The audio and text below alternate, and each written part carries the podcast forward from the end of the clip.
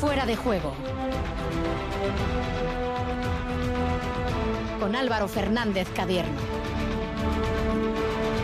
Gabón, ¿cómo estamos? Las once y cuarto de este lunes 20 de junio, día en el que Iñaki de Chavaleta ha confirmado a Bielsa, a Marcelo Bielsa, como su técnico caso de ganar las elecciones del viernes. Enseguida vamos con los detalles. Día también en el que Osasuna ha oficializado la renovación de Aymar Oroz, el centrocampista de Arachuri. Firma por cuatro temporadas más, tendrá una cláusula de rescisión de 28 millones de euros.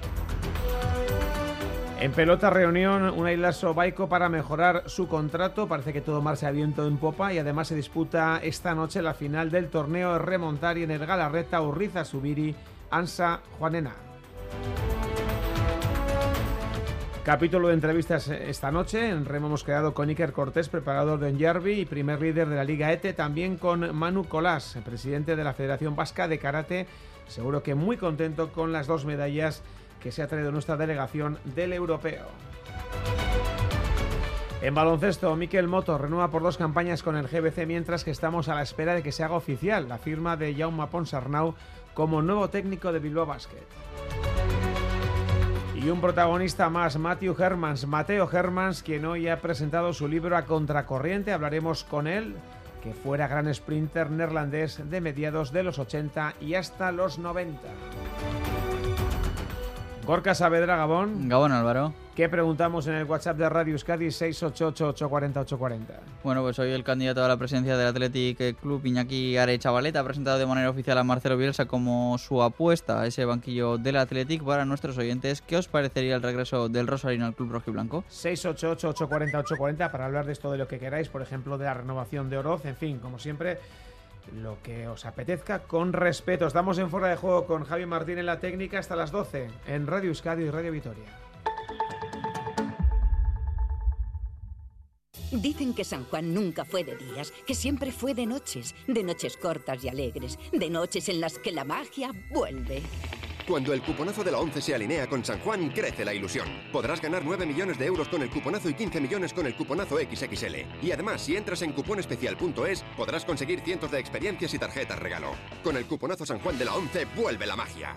Bases depositadas ante notario. A todos los que jugáis a la 11, bien jugado. Juega responsablemente y solo si eres mayor de edad.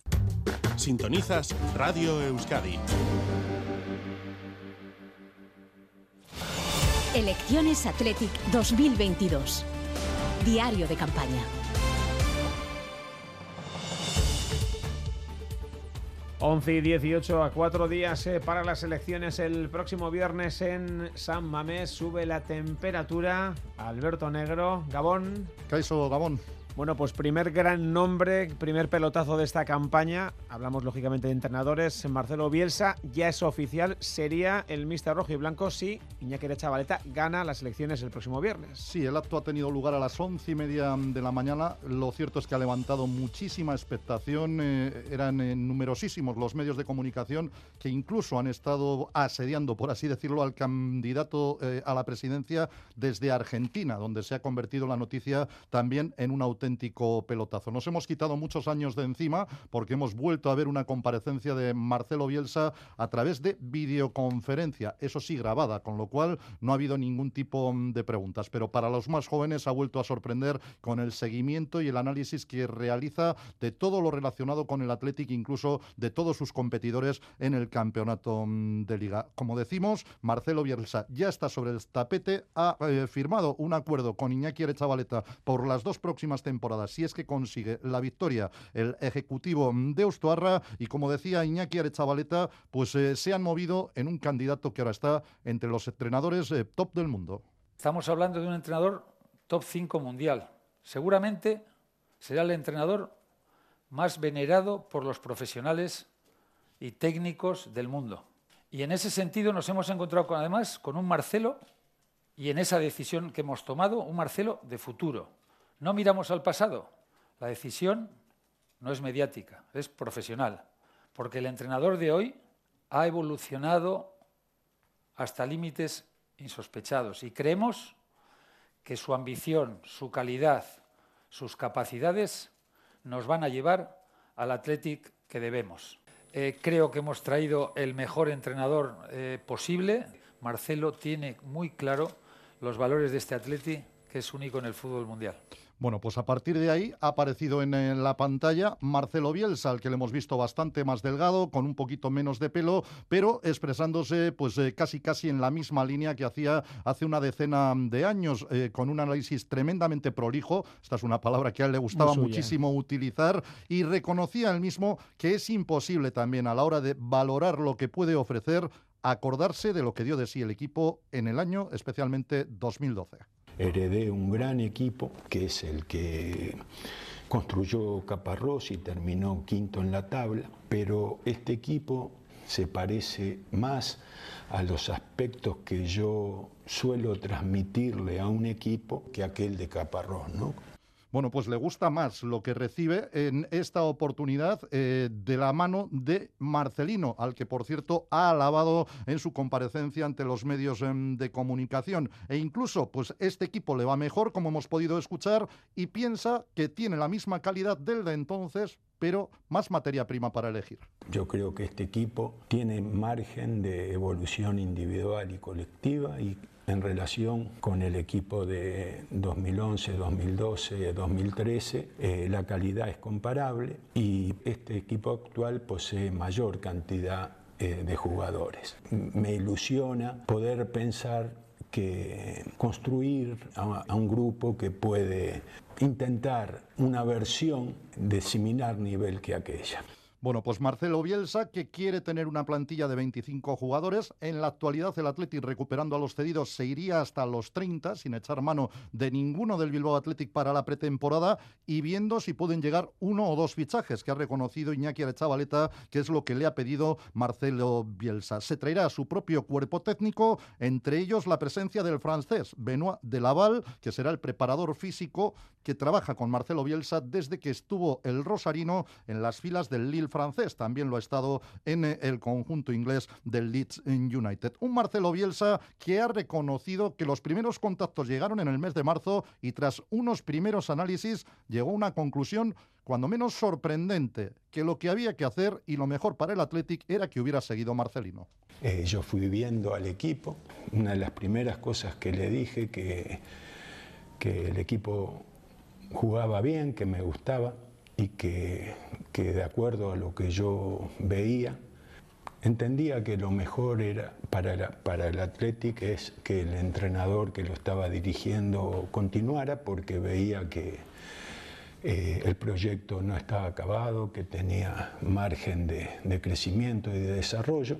No deja de ser curioso que Marcelo Bielsa esté ahora en una de las candidaturas no creemos que vaya a estarlo Marcelino en ninguna de las otras dos, pero sería curioso si es que el eh, asturiano aparece en escena en esta recta final de la campaña con un Marcelo Bielsa elogiando y dando como eh, más eh, notable o más importante la continuidad de Marcelino en el banquillo del Atlético. Sería la leche. No creo que le gustara al propio Iñaki Arechavaleta. Alberto, evidentemente es un pelotazo, hay mucha gente en contra de Bielsa, pero muchísima a favor. Eh, yo no sé si esto da algún tipo de vuelco a las quinielas, eh, sabiendo que eh, la referencia que tenemos es la de los avales y en principio Arechavaleta estaba por detrás. No sé ahora cómo puede quedar esto, no es fácil saberlo tampoco. No, es imposible saberlo, pero lo que es evidente es que ya nadie se acuerda de cómo quedó aquel recuento de, avales donde John Uriarte pasó clarísimamente por encima de los otros dos eh, precandidatos entonces. Iñaki Arechavaleta era el que menos firmas había eh, sumado en ese primer tramo, por así decirlo, de la competición y lo cierto es que con un nombre de relumbrón como el de Marcelo Bielsa, al que hoy le hemos podido ver la cara aunque haya sido en plasma, pues eh, parece que pueden cambiar las situaciones eh, cuando apenas quedan cuatro días para que se abran las urnas en San Mamés. Sobre esta cuestión era preguntado Iñaki Arechavaleta eh, si ahora era favorito por el nombre de Bielsa, él quiere serlo, pero también por el proyecto. Es la apuesta global la que nos tiene que hacer favoritos y ganar las elecciones. Evidentemente, de cara a la masa social y a la opinión pública, el entrenador tiene un peso específico importante. Pero además de eso, yo creo que tenemos un gran proyecto Creo que tenemos un grupo espectacular de profesionales que me, que me ayudan y que, y que van conmigo y que creemos que tenemos el proyecto ganador sin duda en las próximas elecciones. El entrenador, una parte significativa de ello, por supuesto. Bueno, pues Marcelo Bielsa ya está ahí. En 2011 formó parte de una campaña electoral. El triunfo fue para Josu Rutia. En aquel momento sorprendió mucho su primera presencia ante los medios, que ha sido prácticamente calcada a la de hoy. Veremos si tiene el mismo tirón el eh, técnico argentino. Queda poquito para que se sepa. Alberto, gracias. Agur. Por cierto, Iñaki de Chavaleta ha estado hoy, acaba de terminar ahora mismo en ETV4, en Euskal RT Televista, en una amplia entrevista que acaba de concluir, como decimos. Y destacamos una cosita que ha dicho hace unos minutitos, tiene que ver con las eh, similitudes que hay entre los proyectos deportivos de Arechavaleta y de John Uriarte. Solo hay una, lo demás eh, será una copia, solo hay una, que está... Re... Es la nuestra, y además está recogida en un contrato.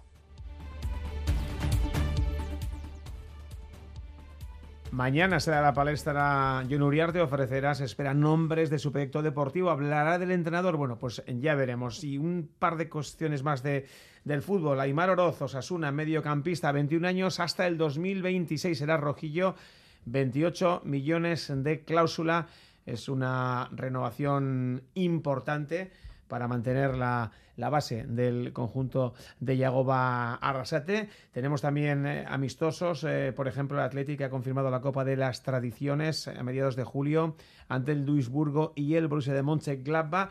Y una cuestión más, porque ya se conoce la composición del grupo de la RF1, primera RF1, eh, el grupo segundo, y ojo porque los equipos vascos no van a mirar hacia Galicia, lo van a hacer hacia el Levante, el Athletic, Osasuna y Sanse, además del Real Unión y la Morevieta, dos de los descendidos, van a jugar contra rivales, por ejemplo, Barça B, Logroñés, eh, Murcia, Atlético Baleares, Alcoyano, Castellón, Eldense o Intercity. Así que el grupo 2 de la primera red está ya definitivo.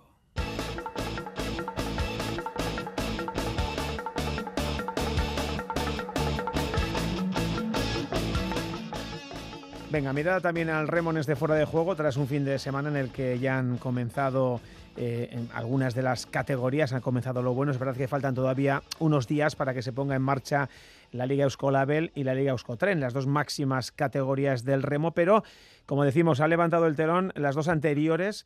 Lo hacían ayer en Pasaya con Arcote y esa victoria en chicos en la ARC1, mientras que en las feminas en la Liga ET el triunfo era para Onda Rivía. Iker Cortés, preparador en Jarvi. Gabón Tasorionak. Gabón, de caso. Oye, lo cierto es que aquí en Radio Euskadi hemos atinado en, las previas, ¿no? Porque yo charlaba el jueves, creo que era por la noche, con Gorka Echeverría, preparador de La Prenchiarra, y así el Cariaga charlaba contigo el, sábado por la mañana, y mira, dos de dos, dos victorias. Sí, sí joder, llamarme también eh, el viernes que viene. No, porque igual se enfadan los rivales. A mí querrán ellos su cuota de, protagonismo, ¿no? Sí, sí, me imagino que sí. Oye, eh, no está mal no romper el fuego después de un invierno largo y una primavera de probaturas. Digo, romper el fuego siendo, siendo las mejores en la primera regata, ¿no? De soñado. Sí, sí, siempre está muy bien empezar ganando. Eh, hemos empezado ganando, pero bueno, con los pies un poco en el, en el suelo también, ¿no? Porque al final la, la, liga es muy larga, son muchas regatas y pueden pasar muchas cosas, pero bueno, eh, hemos dado el primer paso, lo hemos dado correcto. Como, como técnico, ¿qué tal viste el bote? ¿Qué tal las chicas?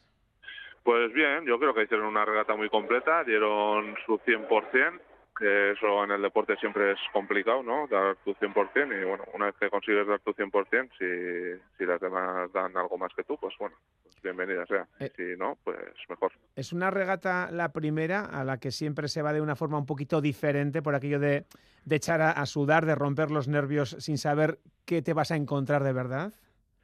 Sí, bueno, algunas referencias ya teníamos, ¿no? De la regata del Ekeitio y, de la, y del campeonato de Guipúzcoa, pero bueno, siempre, claro, vienes de, a la primera regata del Ekeitio de un parón desde, pues desde la regata de San Pedro, que es en marzo, vienes con un parón y tal, y nunca se sabe, ¿no? Pero bueno, hemos entrenado, hemos estado entrenando muy bien, hemos sacado buenos entrenamientos de marzo hasta hasta junio y, y se ha visto se ha visto la regata que, que hemos dado en, buen resultado. Bueno, un buen resultado. Eh, de momento esa primera victoria, bien dices, ¿no? Que esto es muy largo, que hay mucho rival, que, que puede pasar cualquier cosa, pero es cierto que eh, no te extrañará que siendo como sois unas recién descendidas, pues eh, gran parte de las miradas para volver a la máxima categoría están puestas en la Ama Guadalupe Coano. Es, es lógico también. Sí, sí, es lógico y lo aceptamos. Al final, eh, ya no solo por haber sido recién descendidas, sino pues porque hemos hecho buenos buenos resultados, buenas regatas y, y para muestra un botón, la primera regata de la liga la hemos ganado. Sí que íbamos en otra tanda y luego subió un poco el viento, pero bueno, aún así hay que remar y hay que, hay que remar mucho para, para poder ganar. ¿Qué nos puedes contar de tus rivales? ¿Algo que te haya sorprendido que eh, tanto para bien como, como para no tan bien? Sorprenderme, sorprenderme no, no mucho, la verdad, porque ya tenía todo, eh, todo se ha ido viendo más o menos en el invierno. Se ha visto que Ibaica está muy fuerte, que Deusto también está muy fuerte y que Ondarru también está, está muy fuerte. Eh, todas en, en, poco tiempo hemos estado en 19 segundos y ahí va a estar va a haber una pelea muy dura durante todo el verano. ¿Entiendes que esas pueden ser las rivales de, de Ondarribi para eh, pegarse por esas dos plazas que dan el ascenso, el ascenso directo a la, al Euskotren? Sí, sin lugar a dudas. Eh, esos son, yo creo, los rivales más duros y encima, siendo tandas de tres traineras como van a ser, eh, siempre va a haber uno de los cuatro que va a estar en la tanda anterior y siempre puede haber luego cambios de viento y tal, y puede hacer cualquier estropicio cualquier día. E, el hecho de que el año que viene sean ocho las traineras en, la, en esa Liga Euskotren, mm, ascenso directo para, para dos botes frente a antes que promocionaban, jugaban el playoff hombre, os tiene que dar eh, un poquito más de tranquilidad, ¿no? En el sentido de que si quedas entre las dos, subes directo y luego encima tienes la opción de, de ser tercera y también pelear, ¿no? Me imagino que, evidentemente, al, final hay que bogar y hay que, y hay que hacer buen verano, pero mm, da un poquito de colchón, ¿no? Bueno, colchón, no sé, o bueno, bueno, sí que el, la, lo que antes obtenía la primera y la segunda, ahora lo obtiene la tercera y la primera y la segunda suben directo, ¿no? Pues si consigues estar entre esos dos primeros puestos, pues sí que te da tranquilidad, ¿no? Pero bueno, eso habrá que verlo de aquí a, de aquí a agosto, cuando acabe la liga en Erandio, a ver, a ver dónde estamos y entonces, entonces celebrar o no celebrar, ya veremos. Bueno, el primer pasito lo dabais en Pasaya, eh, el sábado San Juan de Luz, ¿qué nos puedes contar de, de, esta regata? Que evidentemente va a ser diferente porque no va a tener de momento el montón de ciabogas que tuvo la de ayer. Eh, pues eh, creo que son las mismas ciabogas. Pues fíjate. Sí, creo que son, eh, por lo que he leído en el dossier, son tres largos para chicas y con dos ciabogas. Si no lo han cambiado o no han puesto otra cosa, eso es lo que pone en el dossier. O sea que más o menos va a ser un poco del mismo orden, ¿no? Sí, pero en la mar. Entonces un poco más complicado. eh, pues nada, que haya muchísima suerte Iker y, y, que se vaya viendo un buen espectáculo y evidentemente quien al final consiga el objetivo, quien más lo merezca, que, que así va a ser. Un abrazo. Vale, muchas gracias.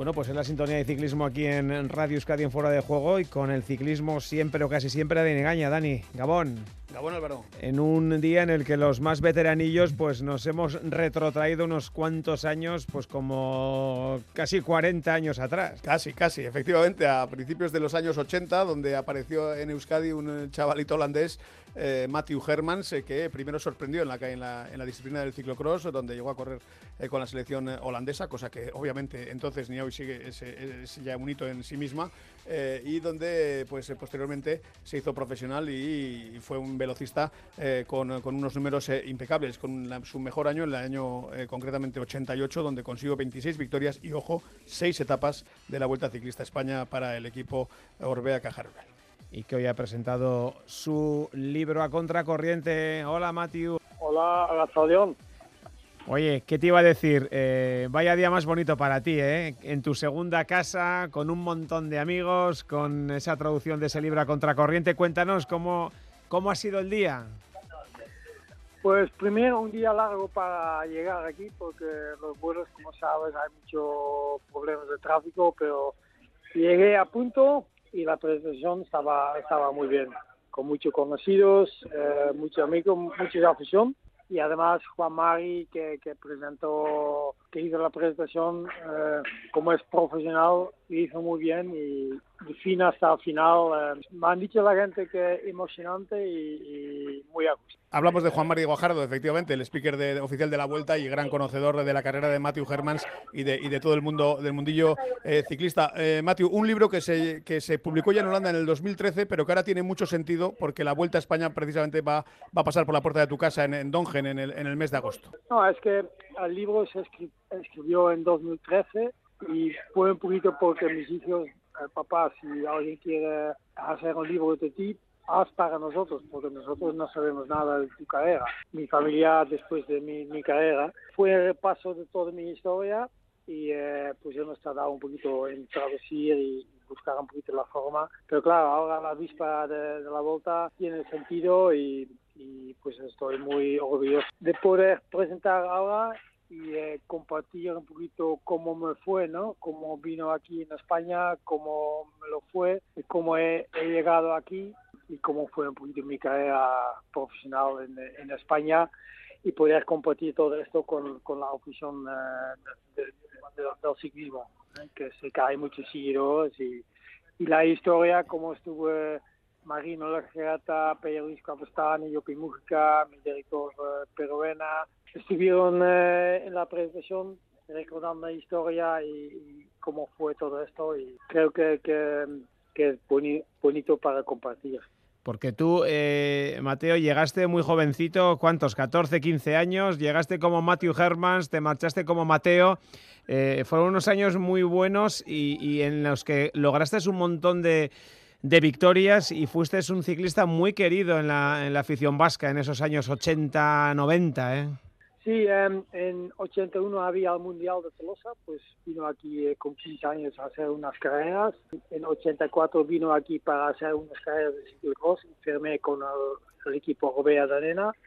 Luego eso fue el equipo Caja tan conocido, que, que, ahora aún están en el, en el mundo ciclismo. Vino como un niño y eh, me formó como persona y como corredor y muy buenos recuerdos tengo Claro, País Vasco, es, es, como tú has dicho, es, es mi, mi, segundo país. Eh, hablamos sobre todo de 81, que como juvenil eh, ciclocross, eh, donde se disputó ese, ese premundial en, en, Tolosa, en Euskadi, en Enchaurrondo, tu primera carrera ya como profesional también en el ciclocross o en el camping de Zarauz, donde aquí era impensable ver a alguien que, que saltaba los obstáculos eh, sin, sin, soltarse el pedal. El holandés volador te llamaban entonces. Sí, porque um, a mí no me gustaba mucho correr a pie y, eh, y al ciclocross a veces hay obstáculos difíciles, pues yo siempre estuve intentando pasar en bici donde se podía y me, yo entrenaba mucho en, en, en ese, esas cosas de táctica y técnica. Pues aquí sí, eh, vino con la carrera de mi primera carrera con, con los obstáculos y, y era mi especialidad y enseguida me, me, sentí como en mi casa, ¿no? A la gente le gustó mucho, eh, hay, hay mucha afición eh, al deporte en general. Fue algo aquí nuevo y enseguida tenía nombre, firmé con el equipo y poco a poco podía trabajar mi carrera profesional y luego con 88, 89 mis, mis, mis mejores años. No, no, decía Mateo, a contracorriente, porque claro, en un, en un país como Holanda, que es absolutamente tradicional en el ciclismo, de, tú, además desde la zona de, eh, del sur, donde es pues prácticamente plano, venir a Euskadi a montañas y hacerte eh, finalmente encontrar tu hueco en el pelotón como gran velocista. Eh, en definitiva, también es verdad, Mateo, que claro, el, el choque de, de cultura, eh, la aceptación eh, no es fácil y, y, obviamente también esa, ese egoísmo, esa ambición que tiene que tener un corredor para, para, para, para buscar también su, eh, su, su, sus propias victorias. ¿no? En ese sentido, seguro que para un corredor tan joven, para, un, para prácticamente un niño, como dices, no tuvieron que ser años fáciles. No, um, mira, mi entrenador ya, ya él mismo, él era entrenador de natación antes y con sus 18 años ya se fue a, a, Bañolas a ser eh, entrenador de, remo y de natación. Eh, entonces, él ya tenía historia en España y cuando yo tenía 15, 16 años empecé a entrenar con él. Nuestra meta era sal, salir a profesional, ser buen, pro, buen corredor ciclista y buscamos nuestro nuestro camino en España. Él, él sabía la la idioma, teníamos la ocasión de, de, tener el Mundial de Ciclocross aquí en Tolosa. Cogimos amistad con la gente de aquí, eh, de la organización, y con, con Pedro Lagayos. Y con esto, como estaba en el mundo de ciclocross, pues ahí teníamos la conexión en, en, en entrar en el equipo Orbea Eh, sí, y luego yo vino aquí a vivir, eh, aprendí 100 palabras en castellano y, y me vino aquí primero tres meses eh, solo. ¿eh? Claro, la, la época no era como ahora, ¿eh? no se podía llamar tan rápido, no había internet, no había eh, redes sociales. Así estuve aquí de joven, pero muy bien, muy bien recibido en una región así amistoso, con, con buena gente y eh, pues por eso me adapté rápido y lo que yo quería hacer es eh, era bien en algo y la bici me iba bien y eso era mi meta, ser buen ciclista. Eh, en principio pensaba que yo podía ser buen escalador, pero ya vi- venir aquí con, con las subidas y eso rápidamente me di cuenta que puedo aguantar pero ganar no, entonces mejor dedicar en, en, otra especialidad y al final eso fue fueron los sprints. Oye, un par de preguntas más, Ma- Mateo. Eh, evidentemente tú has comentado gente que ha estado ahí contigo, es compañeros como, como el Junco de Berriz, como Marino, como Pello, Ruiz Cabestani, como Joaquín Mújica, eh, el propio Chomín. Eh, no sé si ahora eh, sigues un poco el ciclismo vasco de la actualidad, si lo sigues y, y qué te parece. Sí, lo sigue, ¿no? Le sigo y, ah, yo, mm, mira, el ciclismo es, es mi trabajo, pero también es mi, hobby, ¿no? Ehm, pues sigo el ciclismo eh, nacional y internacional, en- en- de, de- jóvenes hasta los profesionales. Eh, ah, hoy en día no es fácil, no es fácil. Eh, el, el nivel es muy alto y para salir a profesional no es no es fácil. Las carreras hay, hay muchos viajes y, y hay pocos equipos. Y los buenos al final, los buenos saldrán adelante. Y aquí eh, tenemos buen, aquí en País Vasco hay, hay buen ambiente, ¿eh? es una buena zona para ser ciclista. Eh, hay que tener un poquito de suerte y tener mucha voluntad, mucho sacrificio para, para lograrlo. Ah, hoy en día no, no es fácil, pero tampoco lo fue antes. Eh, y a veces hay que arriesgar un poco, claro. Dedicándome al ciclismo, eso quería decir que, que no me podía dedicar a, a los estudios. Y desde joven ya hay que elegir. Y eso que ahora, en este, esta época, igual es un poquito más difícil. Pero eh, al camino a, ser buen eh, deportista no siempre es una línea recta, siempre hay toboganes y hay baches y al que aguanta y, se dedica pues tiene opción para, para llegar. Y eso al libro está un poquito así, ¿no? Es un balance eh, positivo en general, pero no es todo éxito, también hay eh, momentos difíciles o problemas o físicos o mental. Claro. Y, eh, y, eh, pero el deporte te da mucho. He conocido mucha gente, tengo muchas amistades. Mira, España es el País un poquito como mi segundo país. Pues eso te abre al mundo y, y- y como persona te en- en- enriquece también, ¿no? Entonces, el ciclismo me ha dado muchas cosas, muchas cosas buenas. Y por eso puede ser agradecida. Una última por mi parte, Mateo, porque eh, has sido comentarista también con la televisión holandesa en el Tour de Francia, hemos coincidido allí también, y está, trabajas, eh, bueno, estás en Bioracer, una firma de textil, eh, pues quizá la más importante y la que más medallas olímpicas y mundiales tenga en el mundo de- del ciclismo, pero también tú hiciste tus pinitos como director en Univet, dirigiendo entonces a un jovencísimo Rigobert Urán. Tú, has corrido y le has ganado al padre de Matthew Van Der Poel, a Adri Van Der Poel, en fin, que es, este es un salto también generacional, pero es evidente que el carácter que hay que tener quizá como corredor no es eh, el mejor o no, o no en tu caso, no sé si eh, lo de director era más complicado o, o viste que, que- que no era tan fácil. Ah, no, mira, yo, yo tenía, no, no tenía experiencia, pero al- conocía muy bien al manager del equipo y me dijo, mira, Mateo, ¿por qué no quieres hacer? Porque yo creo que tú puedes. Yo, sí, yo creo que puedo, pero claro, ser director de un equipo es un poquito arriesgado porque hoy estás dentro, mañana estás fuera y ya tenía mi trabajo con, con, con la marca de ropa Raza, que estoy bien. Eh, pero hice un año y, y estuve con, con también con, con pasamontes en el equipo, con gente que aquí un poquito en la región.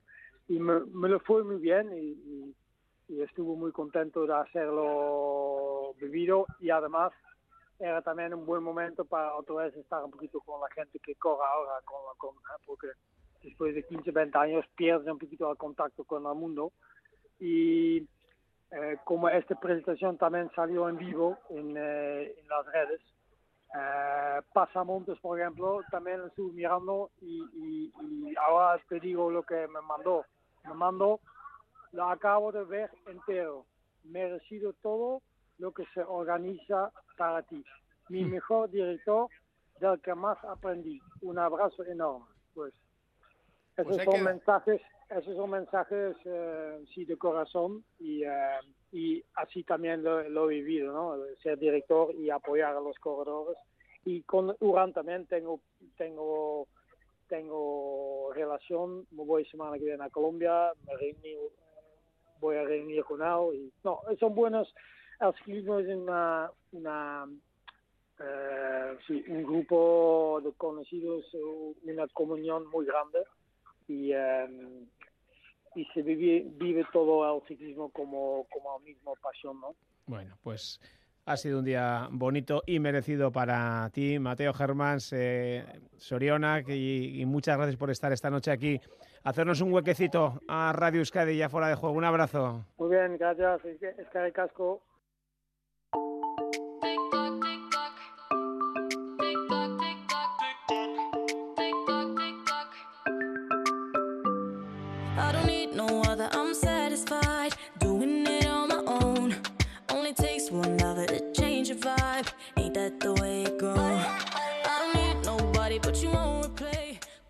Fuera de juego también queremos hablar de karate y es que la ocasión yo creo que lo merece y mucho. Presidente de la Federación Vasca de ese deporte, Manu Colás. Gabón, muy buenas.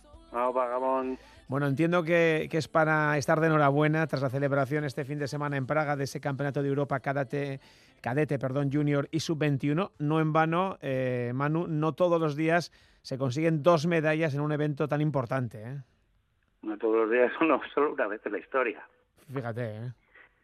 El karate vasco, la verdad es que sí que ha obtenido algunas medallas eh, a nivel internacional, pero obtener dos medallas en un mismo evento y, obtenerlas encima de dos chicas es la primera vez en la historia. Hablamos de la alavesa Mireia Bizuete, oro en Kumite Junior femenino, menos de 48 kilos.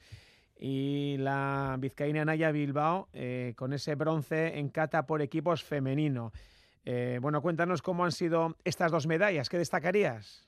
Pues nada, eh, Mireia, la verdad es que trae una trayectoria muy buena. Ya desde, desde que empezó a participar en los primeros campeonatos de España ha ido muy bien, muy bien, muy bien. Y la verdad es que le tocó una, una liguilla bastante complicada. Le tocó con la representante de Azerbaiyán, la turca, la croata, la un, o sea, gente que es, eh, países que son muy potentes, muy potentes a nivel de, de kumite y bueno, pues hizo un campeonato muy serio donde con mucha seguridad se fue imponiendo a sus rivales, incluso en la final que ganó 4-1, ¿no? Y entonces estamos muy contentos porque es muy jovencita, pero tiene mucha mucha calidad y mucha clase. Y luego teníamos la- el, el bronce en cata por equipos de, de Naya. Pues bueno, eh, el equipo de España era un equipo eh, que ya venía demostrando que tenía bastante calidad y Naya en este momento pues es un poco la, referente, la capitana del equipo.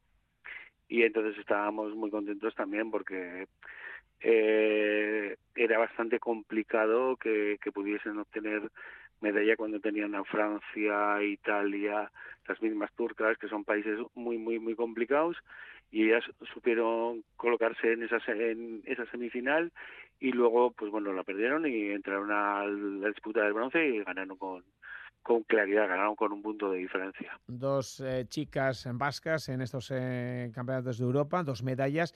¿Hemos tenido algún eh, karateca masculino, eh, Manu? Sí, estuvo eh, Adrián Ocio, un otro co- competidor a la vez, que bueno, tuvo mala suerte en el primer en el primer combate perdió y no pudo entrar en repescas y bueno, pero la verdad es que Adrián también está teniendo muy buena muy buena eh, muy buena trayectoria desde desde categorías más inferiores, también es ya junior y era también su primera participación a nivel internacional y bueno, pues la verdad es que estamos bastante contentos, ¿no? Porque es un combate bastante serio con un competidor que, que luego se metió en semifinales y no le, no le pudo repescar. Decía Manu eh, que es para estar de enhorabuena porque son dos medallas, pero sobre todo más allá de los metales que son muy importantes, es un poco la constatación de que el karate vasco eh, está dando pasitos adelante y vosotros tenéis un poquito esa, esa pega o, no sé, eh, el hecho de no ver que se dieran frutos en, en féminas y aquí han llegado, ¿no? Porque habéis trabajado mucho en los últimos tiempos para que esto sucediera. Sí, hace tres años iniciamos un proyecto con las chicas precisamente porque, claro, veíamos que, las chicas llegaban a cierta edad, sobre todo con 16, 17 años, que abandonaban el, el karate de competición.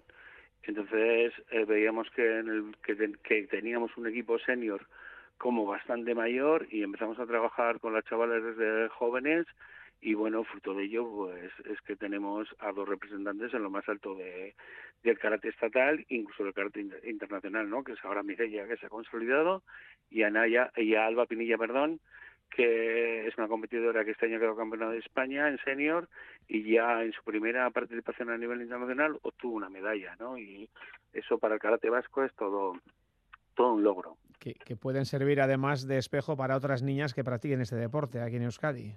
Sí, por supuesto que sí, ellas ya son el modelo a seguir por parte de muchas niñas y pues bueno, pues la verdad es que ellas son un poco la, la, punta de ese iceberg, ¿no? De, todo el karate que puede haber en Euskadi y, y que bueno, estamos trabajando, ya te digo, que estamos con un, pro, un programa de tecnificación con las chicas bastante, yo creo que bastante serio y bastante bien establecido, que bueno, que pues que está dando sus frutos y que está haciendo que tengamos el objetivo de conseguir un equipo senior de calidad a cuatro o cinco años vista y creo que, que, los frutos han llegado bastante antes. Por, por, ese iceberg te quería preguntar, Manu, eh, ¿cuál es un poco la salud del karate en Euskadi en cuanto a número de clubes, en cuanto a fichas? Eh, ¿Cómo estamos? Pues bueno, pues nosotros a nivel estatal somos una federación pequeña. Andamos con 2.100 licencias eh, en karate federado y podremos andar rondando las 700 licencias que pueda tener Vizcaya, otras 700 Guipúzcoa y unas 400 tendrá Álava en cuanto a deporte escolar. Pero bueno, somos una federación pequeña si nos comparamos con la madrileña que tiene 20.000 o Andalucía que pueda tener 15.000 o, o Valencia que puede tener otras 15.000, pues nosotros somos una federación muy, muy, muy, muy pequeña. Uh -huh. Y bueno, pues la verdad es que estamos haciendo, creo que un trabajo bastante serio y estamos obteniendo, obteniendo muy buenos resultados. ¿Cuáles, ya termino, pueden ser las próximas citas para nuestros y nuestras karatecas eh, en diferentes eh, niveles de, de, edad, de categoría, Manu? Pues tendremos los primeros los campeonatos de Euskadi Cadete Junior Sub-21 en, después el campeonato de España y, y luego a final en diciembre hacemos el campeonato de Euskadi un poco preparatorio para el campeonato de España del 23. A nivel internacional tendremos algunos competidores, Ale, Ortiz de Zárate y Alba, que irán representando a España a los Juegos del Mediterráneo. Y bueno, pues esas son las primeras citas que, que podemos tener así a corto plazo, pero la verdad es que eh, vamos haciendo un esfuerzo bastante grande e intentando que nuestros competidores estén en lo más alto del karate mundial. Bueno, pues nos queríamos acercar un poquito a esta realidad del karate en Euskadi con esas dos medallas en Praga y también ver un poquito qué hay detrás, pues tanto eh, de las dos eh, medallistas de Mireia Bizuete y de Naya Bilbao. Manu Colas, presidente de la Vasca de Karate, Soriona, que y a seguir currando. Un abrazo. Vale, es que recasco, soy.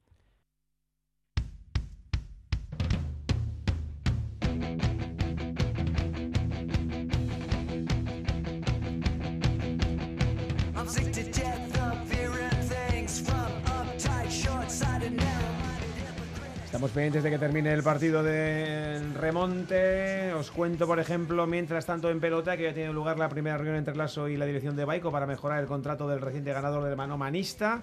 Parece que el asunto va por buen camino y que el acuerdo se podría reubicar o rubricar a mediados de semana. En golf, punto final al US Open con John Rank, que finalmente se desinflaba en la última jornada y solo podía ser decimotercero a un golpe con uno sobre el par, un torneo que ha ganado el británico Phil Patrick. Se le preguntaba al vizcaíno si piensa ya en el British Open, mayor que se disputará a mediados de julio. Esta es la respuesta. Todavía queda mucho, ¿no? una semana y media. Vamos al programa de Irlanda, tenemos el Scottish Open y luego el, el Open, ¿no? así que sí, es algo, algo bonito a lo que, en lo que estar pendiente, ¿no? porque es un gran torneo, ¿vale? la 150 edición en San Andrews. Pocos, yo creo que no hay mejor torneo que poder ganar que un, que un Open británico en San Andrews. Así que con la mente en ello, básicamente. Bueno, pues cinco minutos eh, para las 12. Nos vamos al Galarreta rápidamente.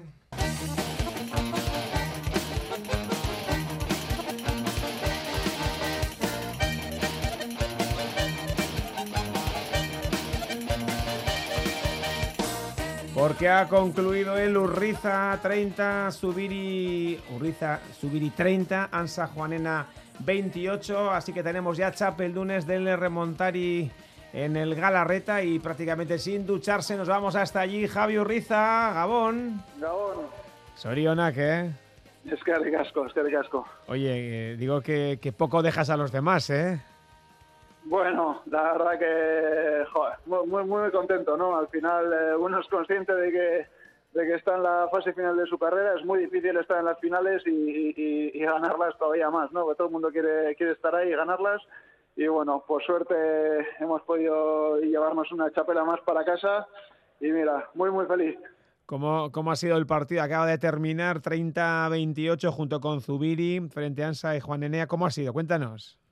Bueno, partido muy igualado, muy táctico. eh, hemos hemos jugado con material eh, quizás que, que, no era el, el- que más nos gusta jugar, pero pero pensábamos más en hacerle daños a ellos que en, en estar nosotros cómodos, ¿no? La verdad que eran- son pelotas que, que cogían mucho vuelo, eran bastante saltarinas, difíciles de dominar y, quizás el, el partido ha ido por ahí, ¿no? En, en- en intentar cometer pocos fallos, en, echar una pelota más a buena, en, en tratar de levantar la pelota y bueno, ellos eh, es verdad que les hemos eh, provocado bastante fallo y pero quizás le ha faltado un poquito de brillantez no en cuanto a en cuanto al ataque eh, o por lo menos por nuestra parte al final se han decidido por detalles eh, hemos fallado un poquito menos y, y- y bueno partido muy muy igualado emocionante y yo creo que la gente lo ha disfrutado que también es muy importante y más viendo el, el ambiente que, que hemos disfrutado hoy en Galarreta De todas formas, eh, joye, llevabais 6 de 6, 7 de 7. Vaya torneo el vuestro, ¿eh?